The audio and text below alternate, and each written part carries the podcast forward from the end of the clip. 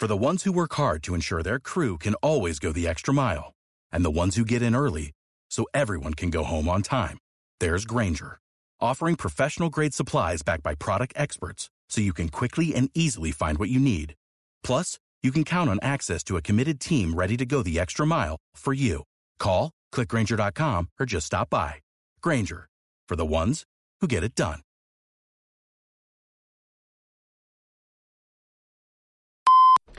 Siete de la mañana en Canarias. De la noche al día, Eva García.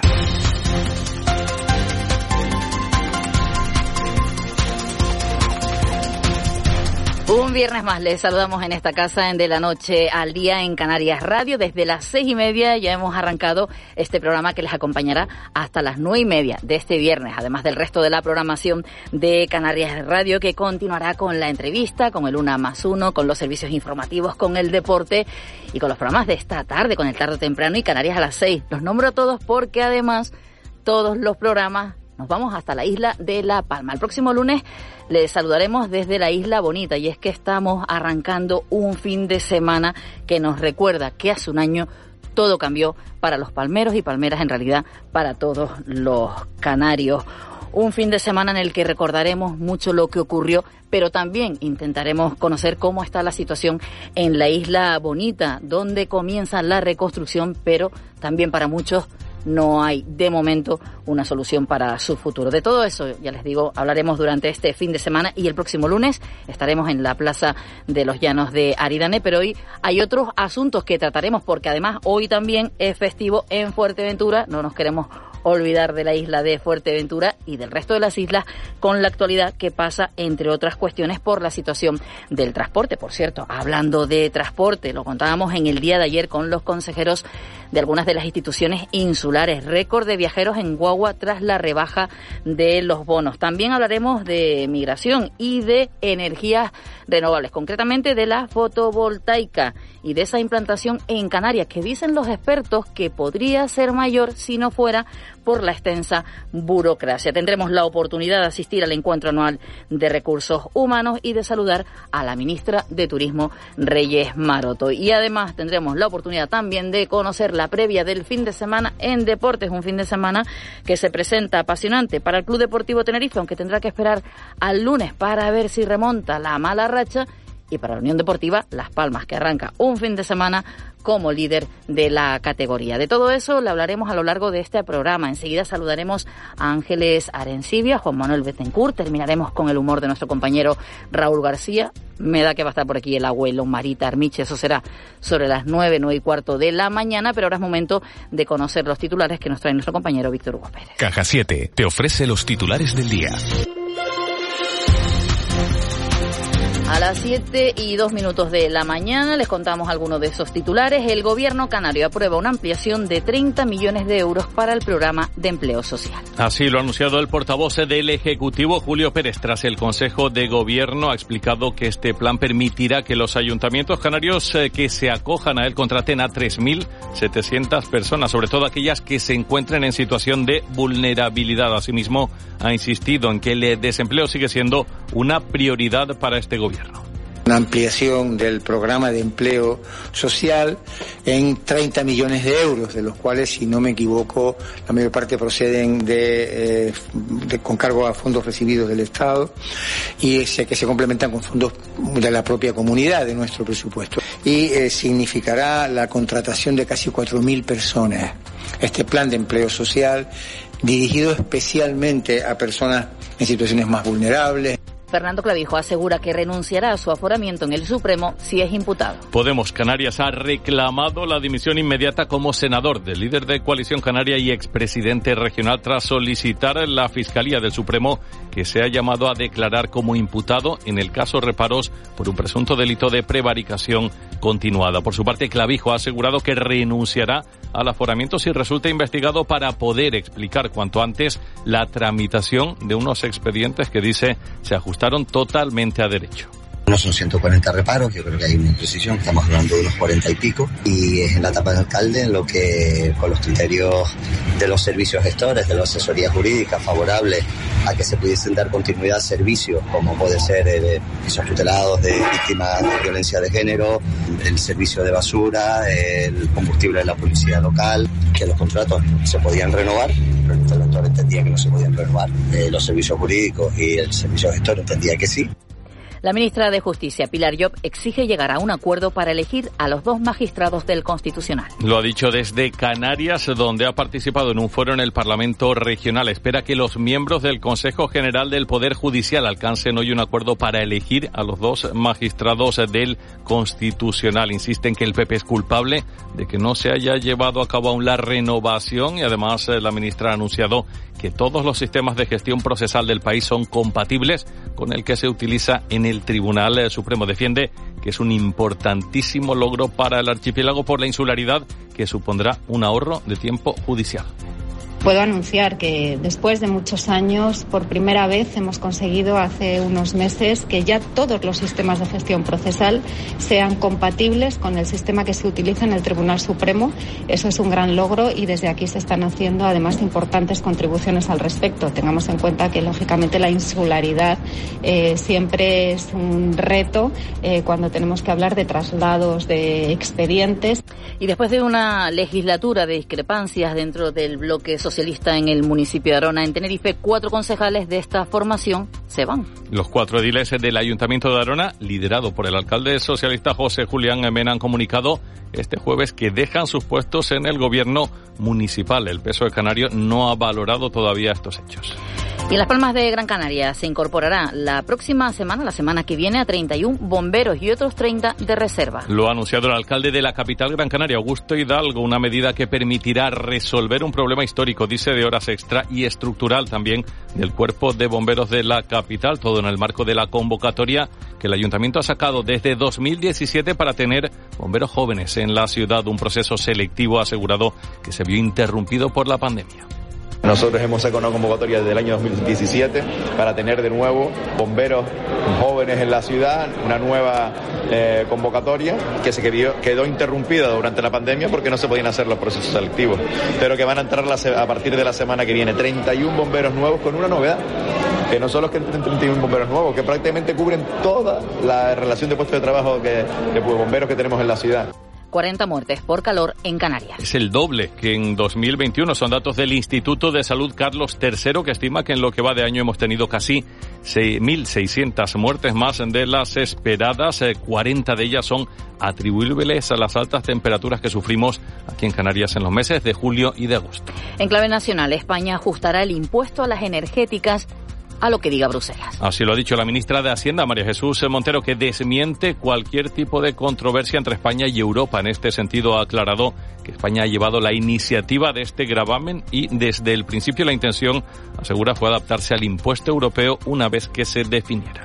Y del exterior, Reino Unido comienza el último fin de semana para despedir a la reina Isabel II. Miles de personas hacen colas de 7 kilómetros y más de 13 horas para acceder a la capilla ardiente instalada en el Palacio de Westminster en Londres y dar su último adiós a la soberana. La reina será enterrada el lunes por la tarde en privado en Windsor tras los funerales de Estado que serán esa misma mañana, mientras el Ministerio de Exteriores de Rusia califica de inmoral la decisión del Reino Unido de no invitar a sus representantes al funeral de Isabel II. Dicen que si viajas solo llegarás antes, pero si lo haces bien acompañado, llegarás más lejos. Abrazar nuestras raíces nos ha hecho llegar hasta aquí. Alcanzar nuevas metas será posible gracias a ti. Caja 7. 60 años guiados por grandes valores.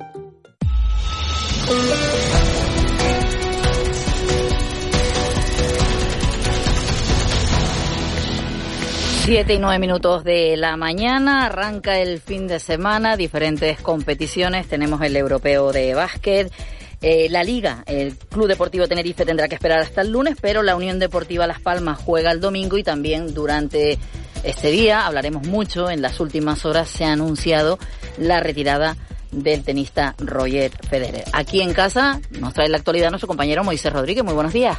Buenos días, Eva. Cuatro goles en cinco jornadas son los números de Marc Cardona. Pichichi de la Unión Deportiva Las Palmas, el futbolista catalán, asegura que lo importante es que el equipo siga ganando y no quien convierta los tantos. Siempre digo que es más importante los resultados del equipo que no el, beneficio personal. Ojalá poder seguir con, con esta racha en este partido contra el Racing, que bueno, será un partido difícil y además es muy importante para nosotros. En el Club Deportivo Tenerife, palabras del lateral zurdo Nacho Martínez. Está convencido de que los blanquiazules van a levantar el vuelo a partir del choque de este lunes ante el Málaga. Circunstancial, ¿no? El tema de, resultados, como decimos, pero estoy seguro que el equipo va a dar un paso adelante y, vamos a ir todos a una como debe ser, como un buen grupo que es y, como, creemos en ello. Baloncesto, la selección española con el técnico gran canario Víctor García y con el escolta de Lenovo Tenerife Jaime Fernández se mide a las siete y media Alemania por un puesto en la final del Eurobásquet. La otra semifinal mide a las cuatro y cuarto a Francia y Polonia. Además, eh, Canarias y Granca se van a enfrentar mañana en el Santiago Martín en un nuevo TC de pretemporada. Los aurinegros ya con el base Marceliño Huerta tras participar con Brasil en la AmeriCup. Y en motor hoy arranca el Rally La Palma Isla Bonita, prueba del regional de asfalto con la participación de 90 pilotos, incluidos los principales favoritos al título como Enrique Cruz o Miguel Ángel Suárez.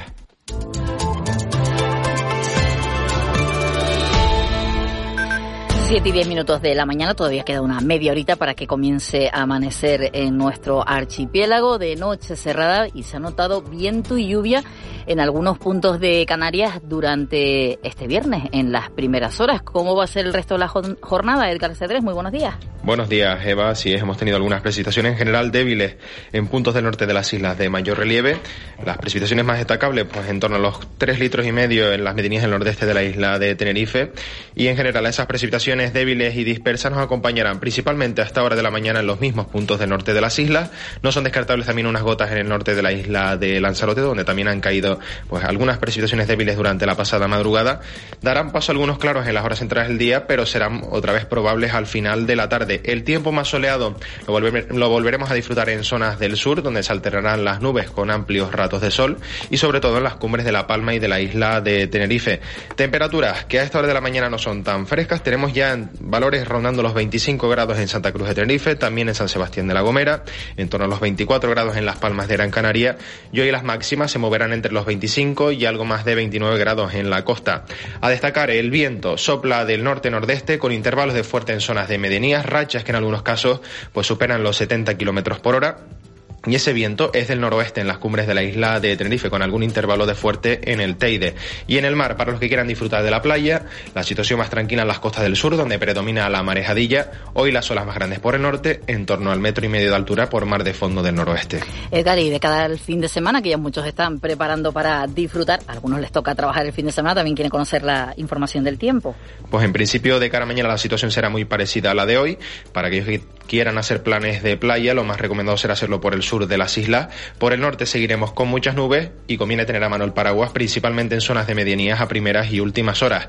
El domingo, si se cumple la predicción, el domingo y el lunes, pues nos visitará una zona de inestabilidad que generará inestabilidad sobre las islas, precipitaciones en general por el norte que podrían ser puntualmente moderadas y persistentes y también no son descartables algunos chubascos en puntos del sur. Es decir, para disfrutar de la playa lo más recomendado será hacerlo mañana por el sur de las islas, el domingo nos hará falta el paraguas tanto por el norte como por el sur de las islas. Bueno, pues atenderemos a tu consejo y cargaremos el paraguas el domingo por si acaso, ay que casi no lo digo, por si acaso pues nos caigan esa, esas gotitas que en principio se prevén para todas las islas. Edgar, buen fin de semana. Un saludo, buen fin de. Hasta pronto. Y ahora es momento de saludar a la portavoz del 112, Laura Otero. Muy buenos días. Hola, buenos días. ¿Cómo han sido las últimas horas? Bueno, pues hoy destacamos un accidente, digo, perdón, no ha habido accidentes relevantes y destacamos un incendio que se producía anoche en La Palma, en la capital palmera, en la calle Santa Catalina. Se declaraba en un segundo piso de un edificio de cuatro plantas. Extinguieron el incendio los bomberos, ayudados también por la policía local algunos vecinos tuvieron que ser desalojados y finalmente el SUC asistió a una mujer con intoxicación por humo y crisis de ansiedad que tuvo que ser trasladada al centro de salud de, Santa Cruz de la Palma, pero su estado era leve. Laura, muchísimas gracias. Buen servicio, que sea un día tranquilo para ustedes, porque eso quiere decir que será un día tranquilo para, para todos. Hasta pronto. Esperamos que así sea. Buenos días. Buenos días. Siete y catorce minutos de la mañana. El Contrapunto. Ángeles Arencibia y Juan Manuel Betencur.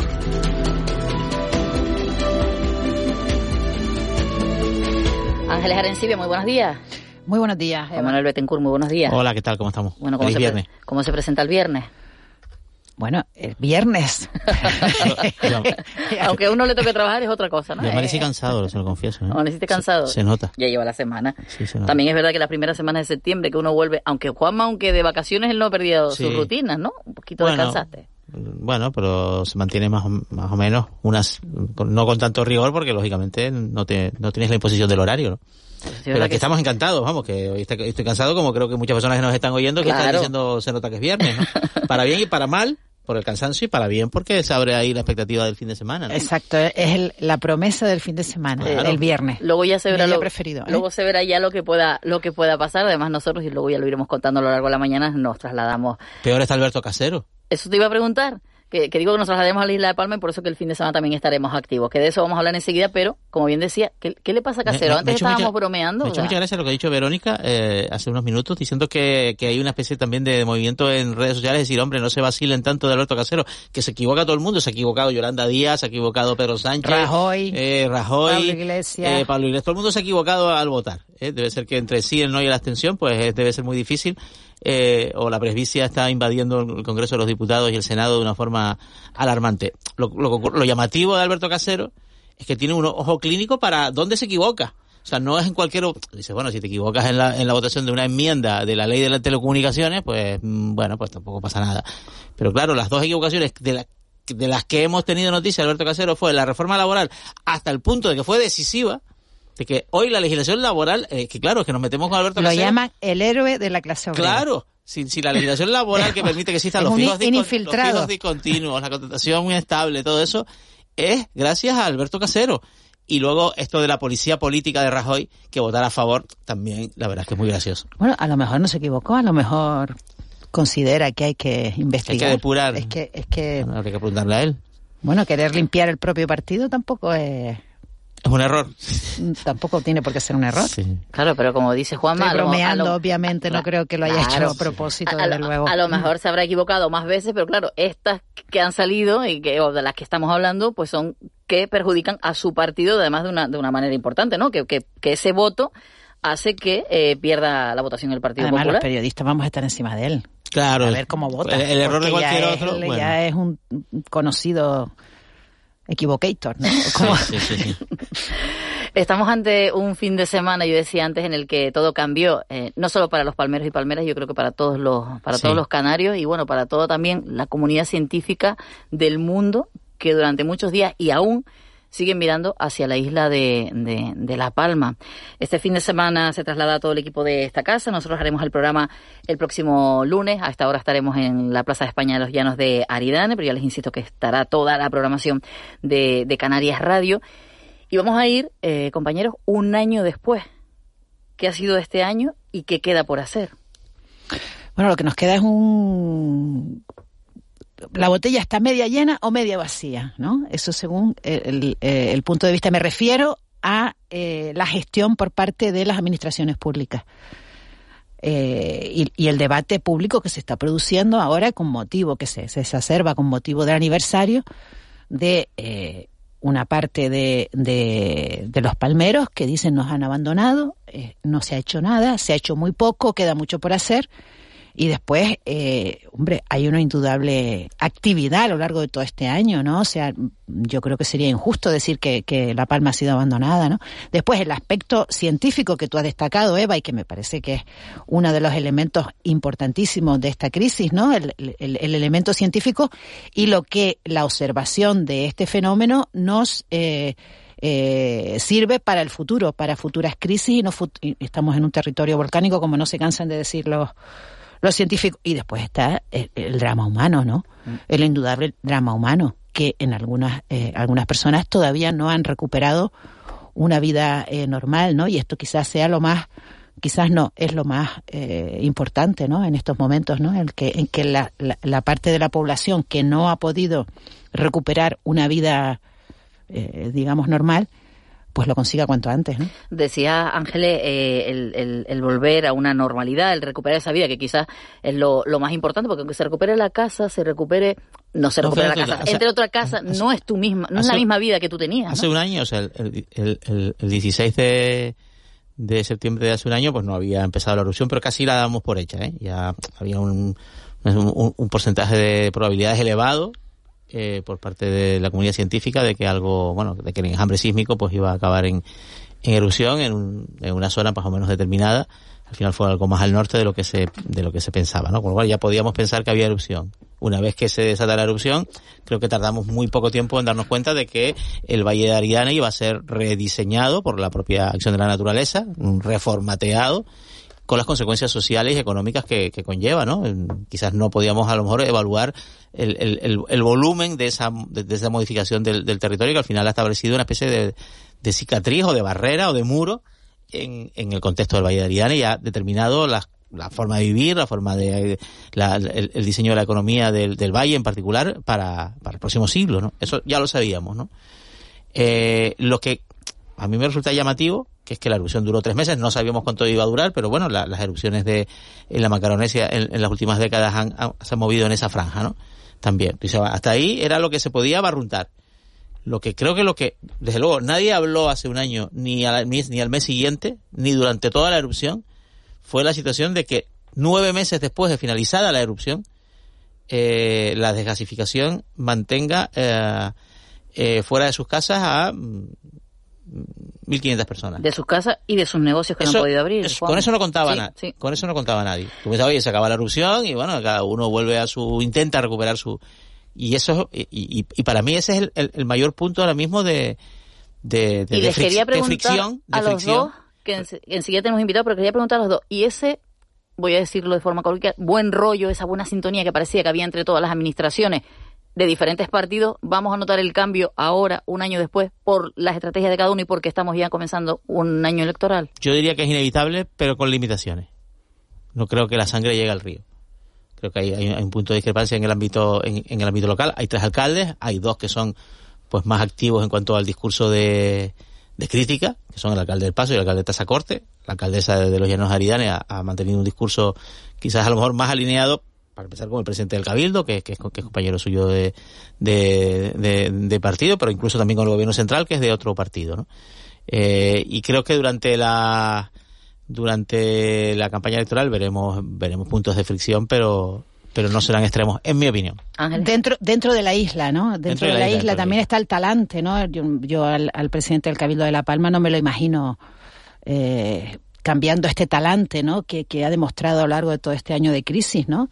Y bueno nos llamó la atención durante mucho tiempo eh, las buenas relaciones que eh, la unidad no que veíamos en, entre diferentes en representantes de diferentes organismos diferentes niveles de la administración y, de diferentes partidos no y mm, eh, las elecciones hombre las elecciones es inevitable que, que haya hay que confrontar no hay que confrontar opiniones y hay que confrontar criterios. Esto es sano esto es bueno el problema es que se haga de una manera torticera y no se vaya realmente a, debatir sobre lo que es bueno, lo que se podría mejorar, sino lo que me conviene a mí como, como, como partido que estamos en lo de siempre. Enseguida continuamos hablando de la isla de La Palma y de otros asuntos que también eh, quería compartir con ustedes, pero ya está con nosotros José Ángel Hernández, que es el secretario general de la Federación de Empresarios de Transportes de Canarias. José Ángel, muy buenos días. Hola, muy buenos días. Eh, recientemente se han reunido con el responsable de Transportes y Obras Públicas del Gobierno de Canarias. Eh, le preguntaremos por este asunto, pero también queremos saber cómo está la situación del sector. Las últimas veces que hablábamos con ustedes, muy preocupados por el precio de los combustibles. Mm, ¿Cómo está ahora mismo el sector en, en Canarias? ¿Esto sigue complicando el tener una empresa?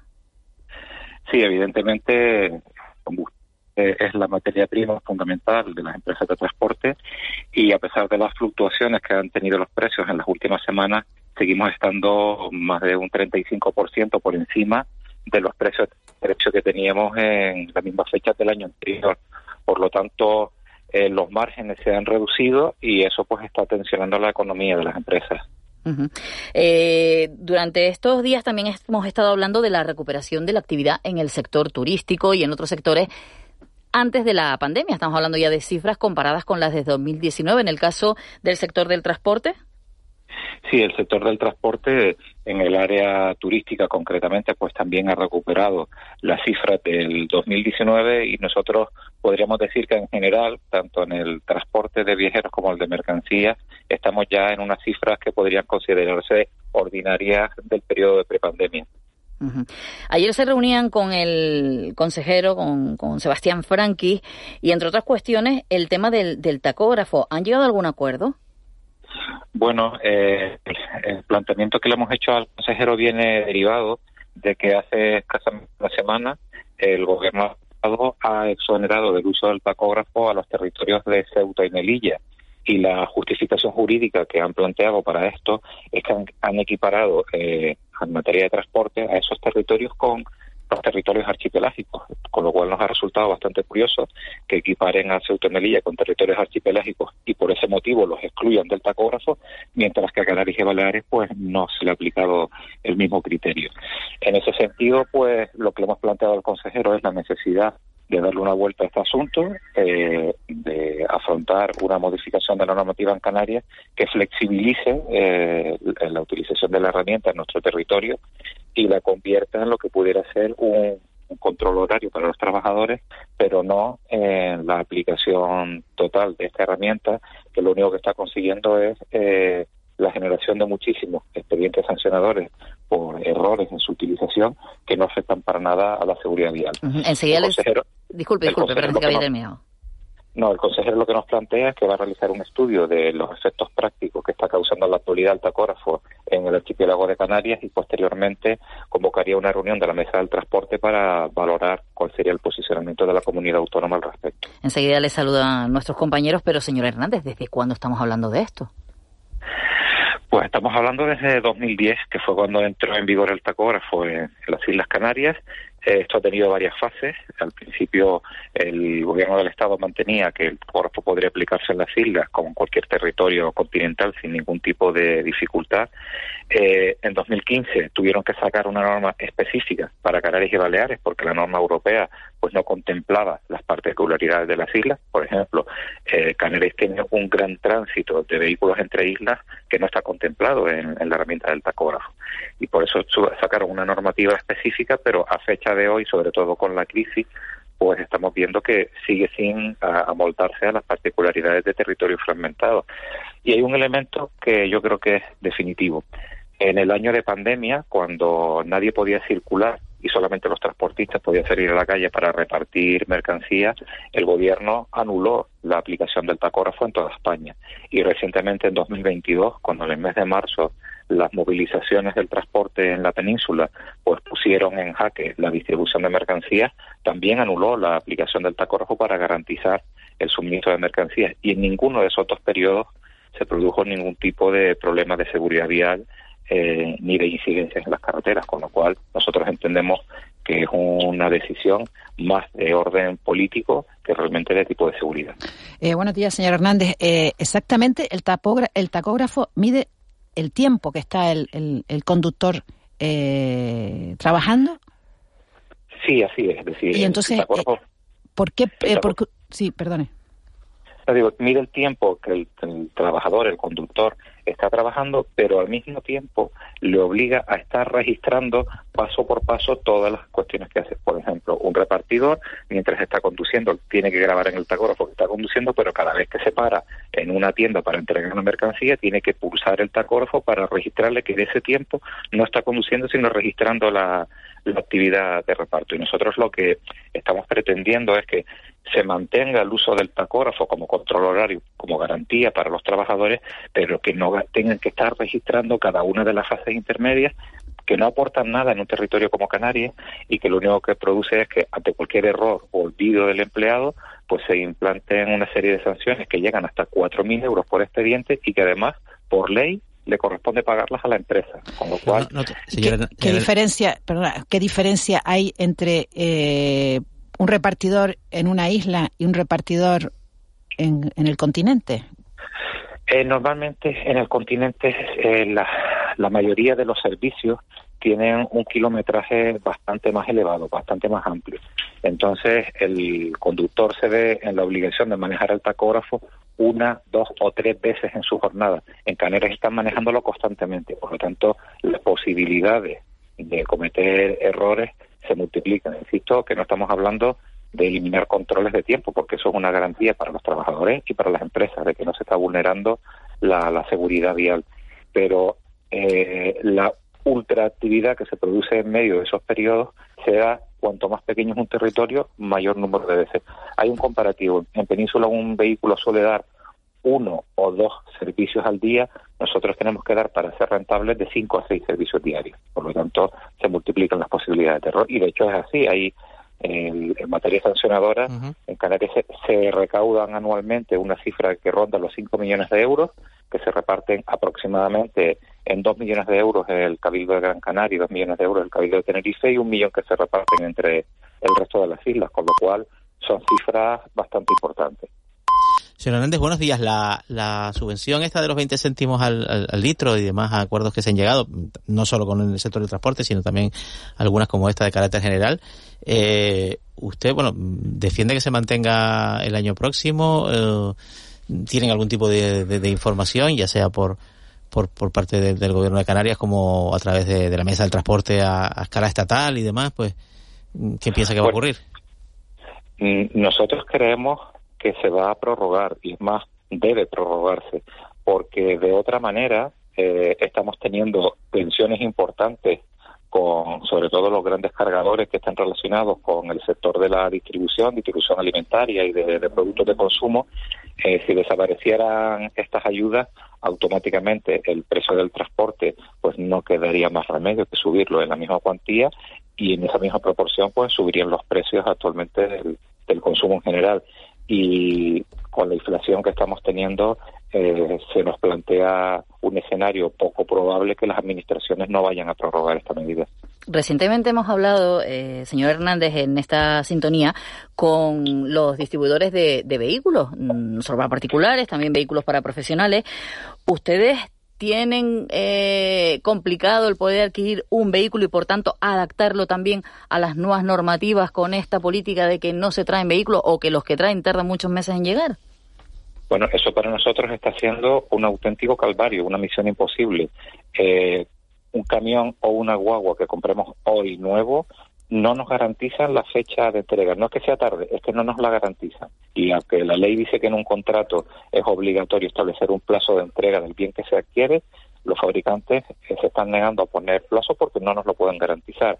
Actualmente estamos teniendo demoras de entre 14 a 18 meses para la entrega de un camión o una guagua y además con la peculiaridad de que se solicita al fabricante una serie de, equipamientos, sea de confort o, operativos y cuando llega el momento de la entrega del vehículo te llaman diciendo que lamentablemente la grúa o, las pantallas de televisión de la guagua o cualquier otro equipamiento no ha sido posible suministrarlo por falta de equipamiento y que si la quieres como está o si no hay que seguir esperando.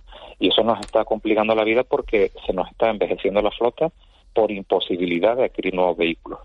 Eh, ustedes también han denunciado que, que faltan conductores He leído la cifra de 500, que faltan 500 conductores. Eh, eh, ¿Por qué ocurre esto y cómo se y cómo cómo se, se está solucionando o cómo se puede solucionar?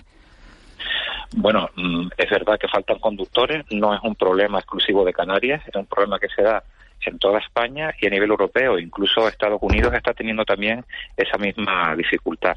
En el caso, en el caso de Canarias, pues nosotros en el examen que hemos realizado entendemos que eh, hace 20 años que cesó el servicio militar y por lo tanto eso era una fábrica de personas con carne de conducir que ya no existen.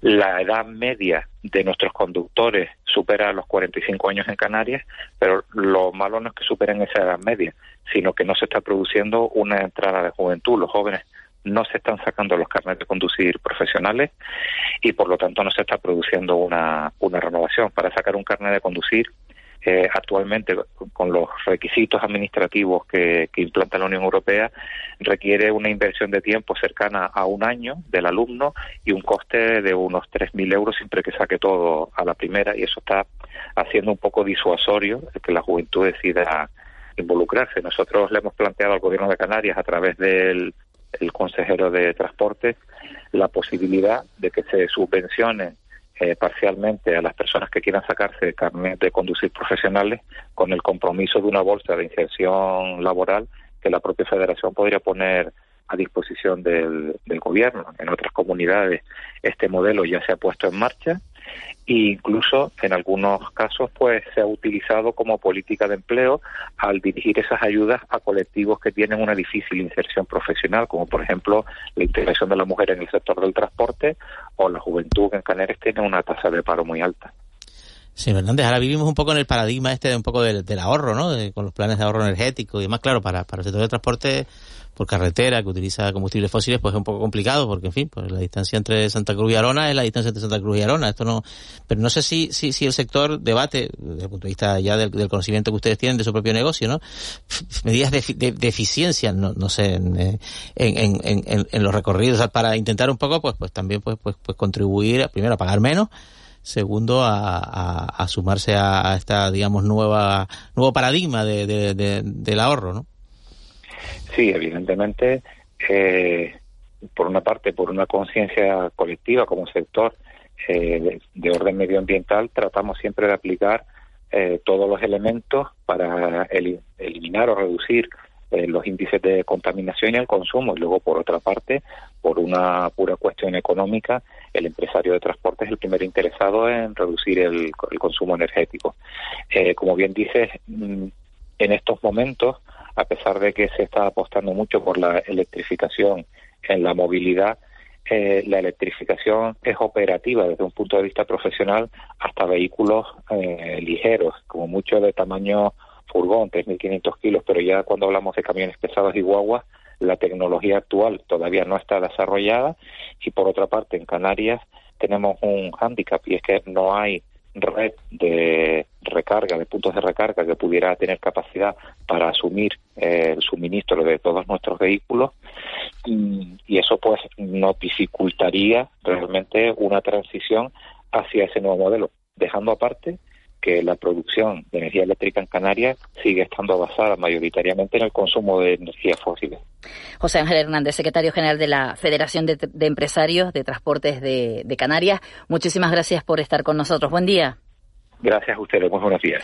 7 y 36 minutos de la mañana es momento de saludar a Estrella Galán. Ella es patrona de la Fundación Alternativas y además secretaria general de SER, la Comisión de Ayuda al Refugiado. Y es que la Fundación Alternativa organiza un encuentro sobre el Pacto Europeo de Migración y Asilo. Estrella, muy buenos días. Hola, buenos días. Gracias por estar con nosotros en este día de hoy, atender los micrófonos de Canarias Radio para hablar de ese pacto europeo, que además le voy a preguntar cómo, cómo se llaman las jornadas. El Pacto Europeo de Migración y Asilo, ¿qué cambia después de Ucrania?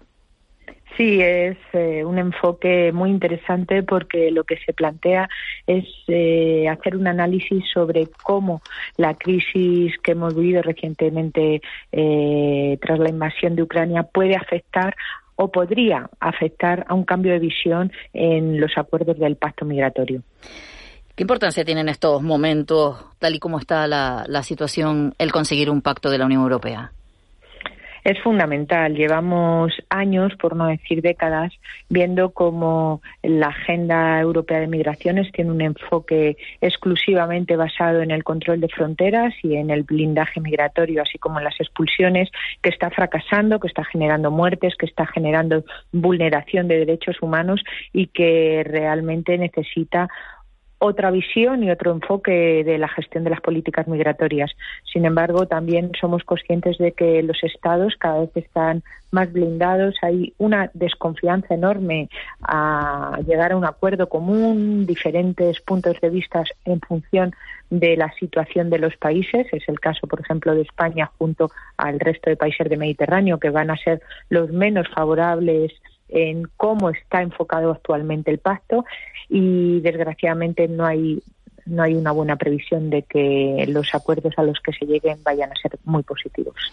Eh, buenos días, señora Galán. Ha dicho que eh, inició la entrevista hablando de, lo, que supone la crisis de Ucrania en, esta visión ¿no? del, del pacto de inmigración y lo que supone de cambio, pero es un cambio a mejor o a peor.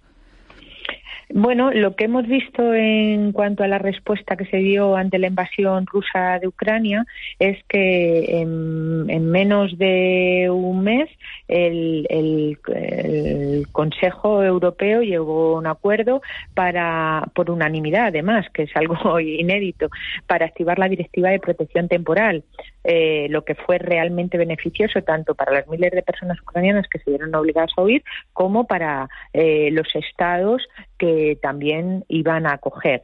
Eh, en otros en otros casos como la crisis de Siria o la afgana que ha sido también muy reciente la respuesta fue completamente diferente sin facilitar soluciones basadas en la protección inmediata en ese sentido sí que esta buena respuesta aplicando esta directiva de protección temporal que no se había ah, se había aprobado hace 20 años pero jamás se había aplicado o sea que eh, es una cuestión que para nosotros afortunadamente fue una buena decisión.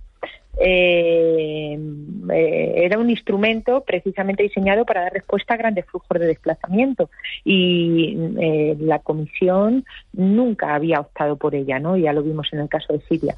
Por tanto, consideramos que esta experiencia y, que ha demostrado que, que funciona, que puede ser posible, debería tenerse en cuenta para siguientes crisis. Esa eh, es la parte positiva. Otra cosa es que desgraciadamente no estamos viendo que los que el enfoque vaya a ir por ahí. Señora Gran, buenos días. una, una de las de, las recetas o digamos de los planteamientos que se formulan respecto a, las situaciones, por ejemplo, por ejemplo, como la que vive Canarias, donde sí han crecido respecto al año anterior la, llegada de, inmigrantes por mares, bueno, la concesión de los acuerdos para conceder eh, visados para poder trabajar en la Unión Europea, etcétera, ¿no? Primero, ¿esto mm, funcionará algún día? Porque yo creo que es posible preguntarlo en estos términos. Y segundo, ¿eso de verdad eh, mm, reduciría la llegada de, inmigrantes que se juegan la vida eh, en el mar? Porque ahí también hay teorías de todo tipo. Piensan que, bueno, que aunque haya acuerdos de visados, pues las pateras y los cayucos seguirán saliendo, llegando o perdiéndose. Bueno, creemos que realmente en la medida que se, se abran eh, vías legales y seguras, como es esa posibilidad de otorgación de visados, eh, abriría una puerta que en estos momentos no existe y que podría ofrecer alternativas reales a las personas antes de jugarse la vida en el mar. Eh, bueno, hay que ponerlo en marcha, ¿no? Hay que poner en marcha también corredores, eh, corredores humanitarios seguros eh, que están siendo mínimos en, eh, tanto en España, vamos, en España no existen, pero en el resto de la Unión Europea existe alguna experiencia con Italia, pero bueno, son casos muy puntuales. Desde luego, desde nuestro punto de vista, abrir esas eh, alternativas garantizarían al menos que las personas que están huyendo y que necesitan garantizar protección eh, se haría de una manera mm, bueno pues más firme y segura. Y esto no funciona lo de los visados porque la Unión la Unión Europea o, los Estados miembros no quieren o porque los gobiernos por ejemplo africanos pues ni tienen la logística ni sus gobiernos pues están a la altura de, de las circunstancias en este caso en estos momentos son los propios Estados europeos los que no facilitan esas alternativas. Otra cosa es que una vez se ponga en marcha podamos ver cuál es la reacción de esos estados, pero entiendo que los estados africanos sí que estarían por la labor de dejar salir esa presión que tienen interna de personas de de hecho ya lo hacen lo hacen por la vía por la vía de los hechos no sin visados y permitiendo esas salidas que estamos viendo cada día. En cayucos ellos tendrían otras fórmulas para para cortar eh, esos flujos en todo caso pero pero bueno ellos también tienen una situación social y económica mm, brutal no hay tampoco ese apoyo necesario en los países de origen y realmente eh, bueno pues eh, la, migración históricamente ha sido una una fórmula de, facilitar la, eh, esa presión social que internamente tienen los países empobrecidos. ¿España cumple la, la legislación sobre derecho de asilo y refugio? ¿Se cumple de manera escrupulosa? Bueno, nosotros seguimos visualizando y seguimos identificando que hay personas que están siendo devueltas eh, las ya mal llamadas devoluciones en caliente, ya sea en alta mar o en la frontera sur, eh, están siendo devueltas eh, irregularmente sin poder acceder a un asistencia legal, a un intérprete y a todos los, los requisitos que marca la ley. En ese sentido, ese ese impedimento del acceso a la protección internacional, el acceso al procedimiento, es ya un incumplimiento de, sus compromisos internacionales. Estrella Galán, patrona de la Fundación Alternativas y secretaria general del SEAR. Muchísimas gracias por estar con nosotros. Un saludo, buen día. Gracias a ustedes. Y también estos días se está celebrando el Foro Autoconsumo y Sostenibilidad del Atlántico. Ayer y hoy en Las Palmas de Gran Canaria se trata del sexto foro en el que hay profesionales del sector fotovoltaico, también representantes del tejido empresarial y político de nuestro archipiélago. Entre ellos está el siguiente invitado, Jesús Sombrero de Sol, que es Sales Manager de SMA Ibérica Tecnología Solar para España y Portugal. Señor Sombrero de Sol, muy buenos días.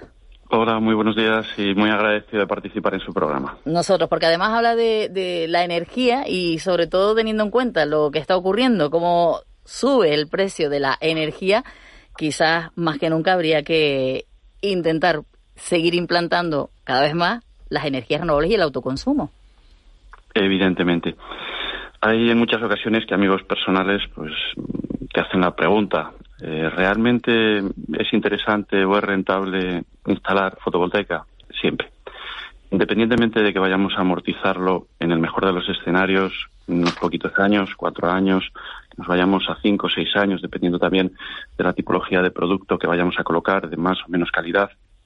Al final es una instalación que va a durar de 25 a 30 años aproximadamente y es verdad que puede haber incidencias, pero habiéndolo amortizado en los primeros años de vida, eh, es una, una instalación más que rentable, tanto desde el punto de vista económico como desde el punto de vista de sostenibilidad. Eh, todos hemos sufrido este verano, sobre todo más en Península quizás que en Canarias, porque aquí tienen, pues bueno, un clima extraordinario.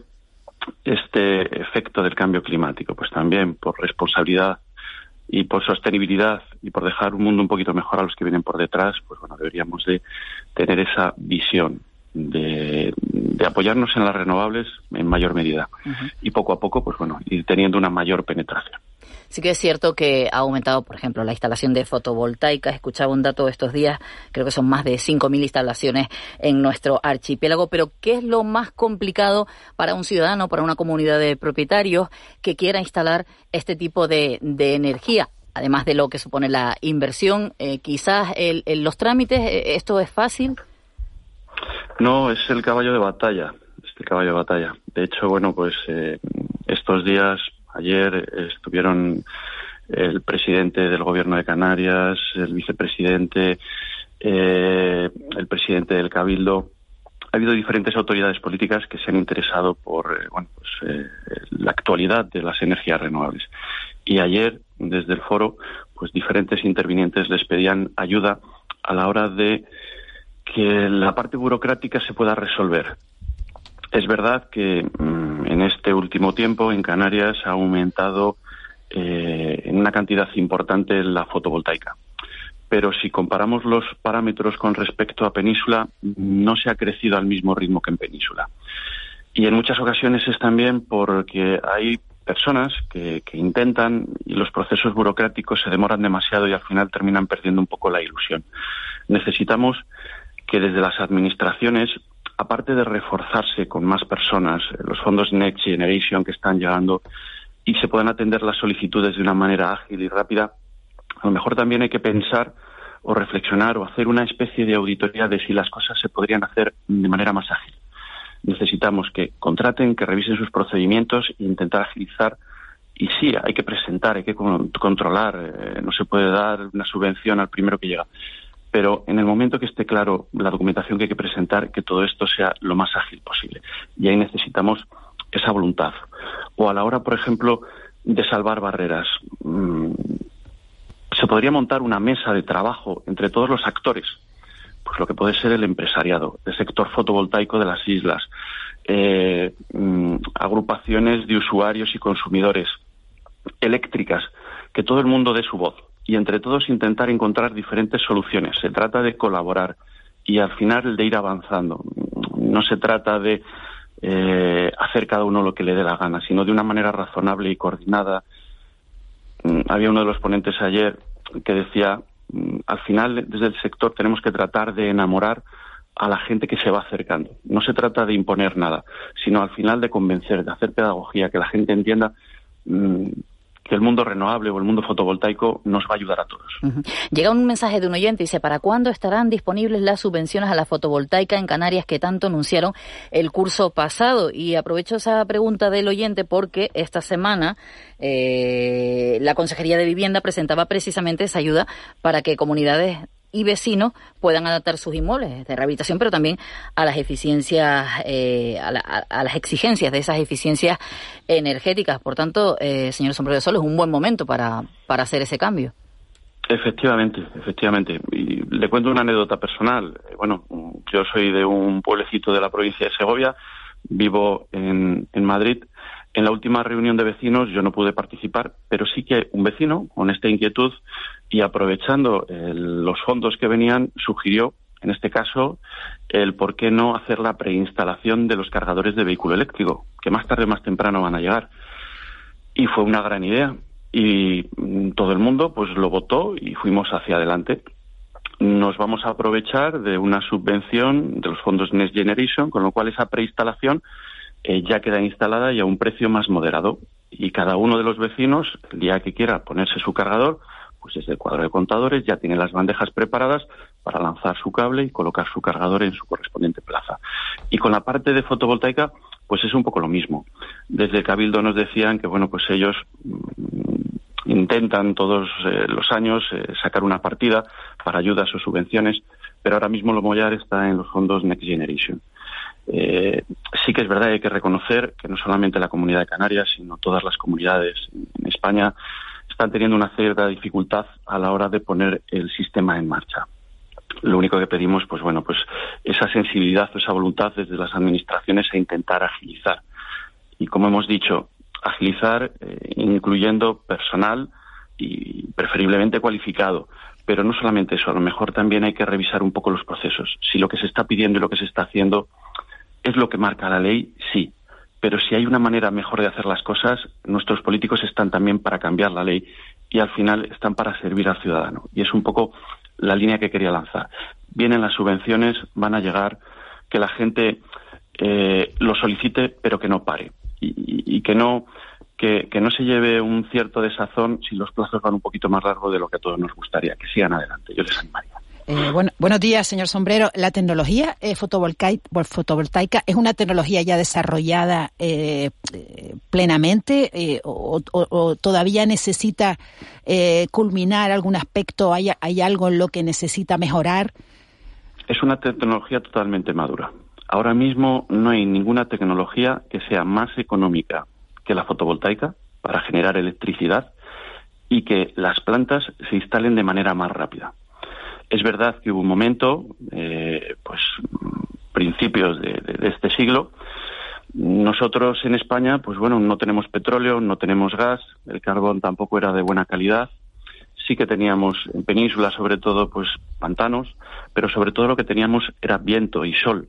Y bueno, pues eh, en determinado momento las autoridades políticas apostaron por dar unas subvenciones. En aquel entonces sí que se podía justificar a lo mejor se podían haber hecho las cosas mejor, como otros países de nuestro entorno, para ir creciendo de manera escalonada. Lo que pasa que, bueno, pues en este país tenemos la costumbre de que o lo damos todo o no damos nada. En 2008 se instala el 50% de toda la fotovoltaica que se instala en el mundo y a partir de ahí dejamos de eh, ayudar a lo que es la fotovoltaica. Quizás en aquel entonces también, como han hecho otros países, había que haber exigido a los fabricantes de componentes pues bueno, mm, que hubiera un componente local importante, un porcentaje de componente local importante en las instalaciones. Y de esa manera, pues bueno, hubiéramos atraído lo que es industria, eh, fabricantes de paneles, fabricantes de inversores. Eso ya no se hizo. Ese tren ya pasó.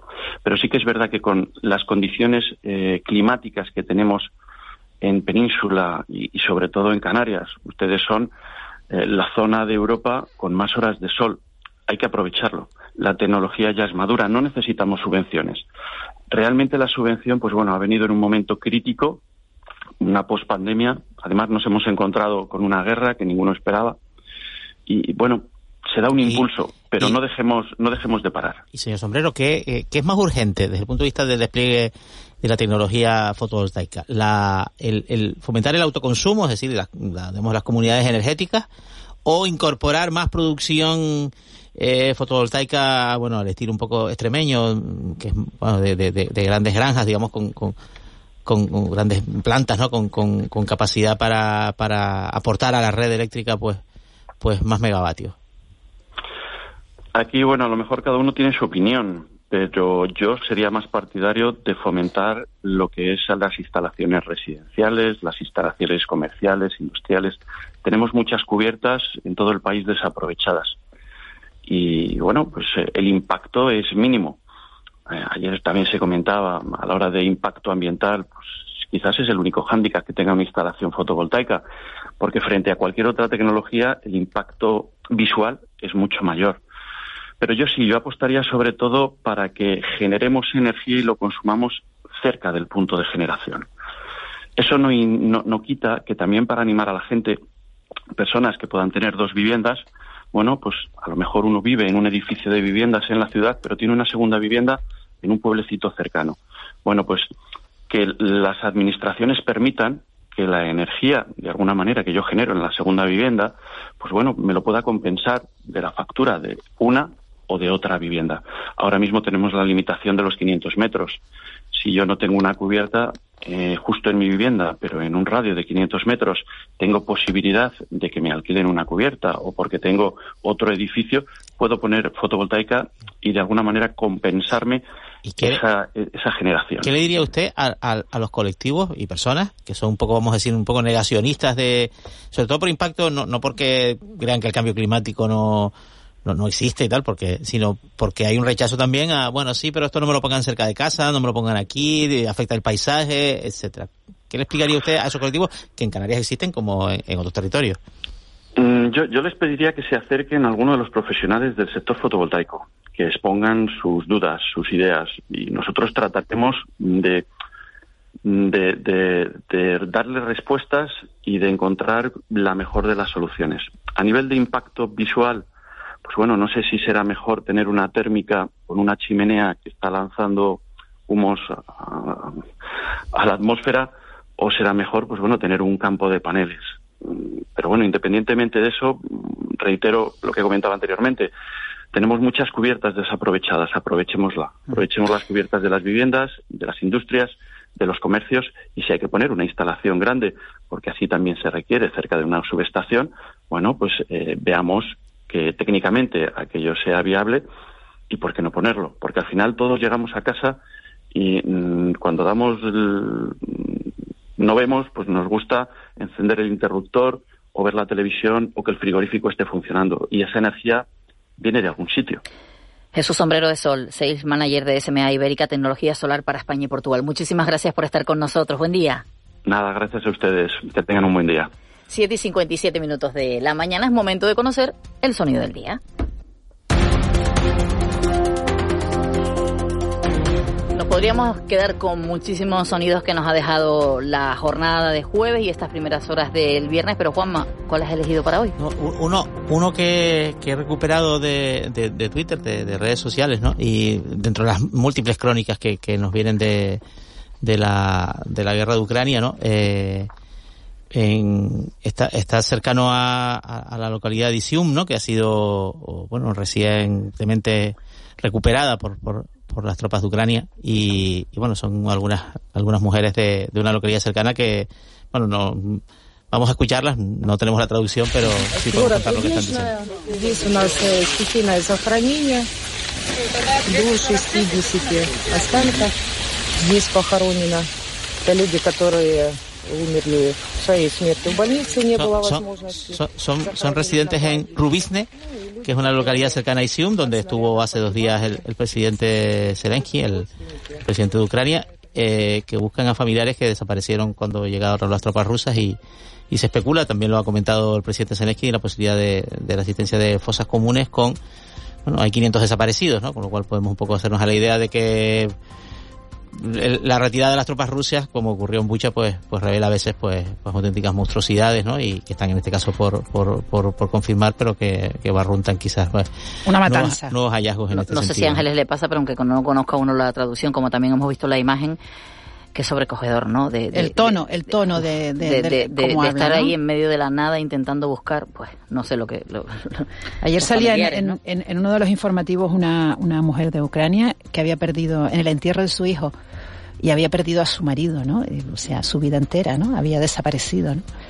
Es la, la pequeña historia, las, las, tragedias personales, ¿no? De, de, una gran tragedia. Cada caso, Ángeles, y además, eh, eh, hablamos de la guerra Ucrania, sí, nos ocupamos los medios, sí, pero claro, eh, van pasando los meses, van pasando los meses y la actualidad mm, también marca otras otras informaciones y puede quedar un poco en el olvido. Parece que un poco. No. Si no fuera por los precios o por esto, mm, Juanma, yo creo que a lo mejor no, no éramos tan conscientes. No, si, si, si, si uno se fija, el, el, ahora se ha producido una especie como de giro en, en, en las acciones sí. pues, militares favorable a Ucrania y todo el mundo está esperando un poco el próximo movimiento de Putin, que no será la retirada, ¿no? Con lo cual, mm, yo creo que por desgracia, pues, pues la, la guerra de Ucrania está destinada a volver a las portadas pues pues más temprano que, que, tarde. Recordemos que estábamos en la isla de La Palma haciendo el programa el 24 de febrero. Justo cuando se declaró. Que fue cuando la... se, se, se suspendió la cumbre. La, invasión. La cumbre bueno, del luego, luego seguimos porque llega Víctor Hugo Pérez con las noticias de las 8. If you only have a 401k, you're not getting the most for retirement. Wait, what? Add a Robinhood IRA on top, then they'll boost it by 3%. You can do that? And if you transfer in any retirement account, you get 3% on top of that. Is there a limit to the match? No limit. Robinhood Gold gets you the biggest contribution match of any IRA on the market. Sign up for Robinhood Gold at Robinhood.com slash boost by April 30th. Subscription fees apply. Investing involves risk. 3% match requires gold for one year from first match. Must keep IRA for five years. Match on transfers subject to additional terms and conditions. Robinhood Financial LLC member SIPC.